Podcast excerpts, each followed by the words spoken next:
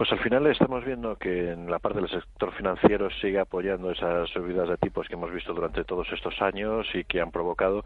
que, los márgenes eh, de los bancos mejoren de manera significativa. Ahí realmente vemos que los bancos se están dedicando al negocio bancario y es un negocio que es rentable, ¿no? Y después de haber hecho máximo de subida de tipos de interés en, la última reunión, pues vemos como los ingresos por esa parte han mejorado de manera significativa, aunque en algunas otras partes han sido un poquito eh, flojos, pero en línea con lo que estaba esperando el mercado y eso ha, provocado que las acciones del sector financiero eh, se, sigan cotizando con, esas subidas, ¿no? En el caso de Wells Fargo, pues más aún después de todo, aparte de la dimisión de su presidente en enero, con todo toda la apertura de cuentas que hubo hace un par de años, entonces pues poco a poco se va dejando atrás todas esas cosas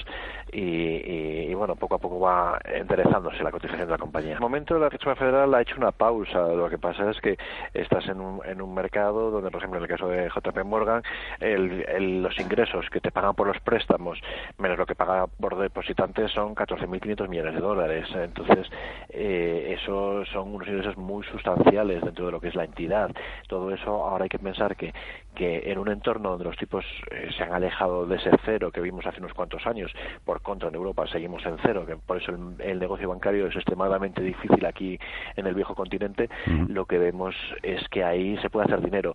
¿Que es mala noticia que no suban los tipos de, interés en Estados Unidos para los bancos? Es mala noticia, pero eh, quedarse estancado en un negocio donde sí que te permite hacer negocio es una mala noticia relativa.